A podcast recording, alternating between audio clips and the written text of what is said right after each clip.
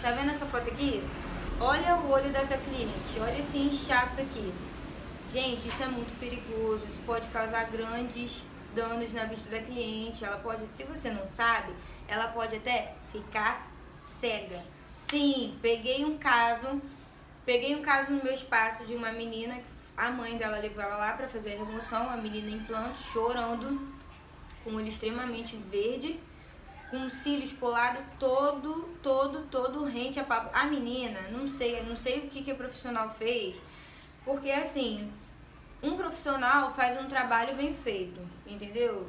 Vai sair tudo perfeito e sua extensão vai se tornar saudável. Agora, quando o trabalho não é bem feito, gente, o problema não é a técnica, o problema é conforme você está fazendo. Então a menina chegou lá com o olho inchado, ah, não sei, pra mim, me desculpa falar isso, não é uma profissional, entendeu? Porque uma profissional não faz isso.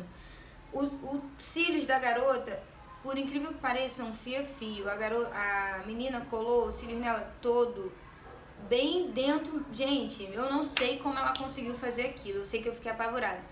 Todo colado na pele da cliente, todo mesmo. Ela deu um jeito de enfiar o fio de uma maneira extremamente perigosa. A garota sentindo dor.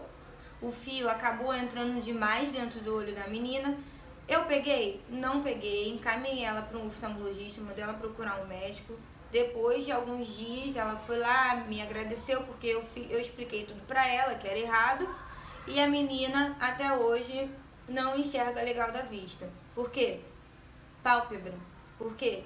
Cílios colados da maneira errada. Então, para você ter uma extensão saudável, você precisa fazer a aplicação correta.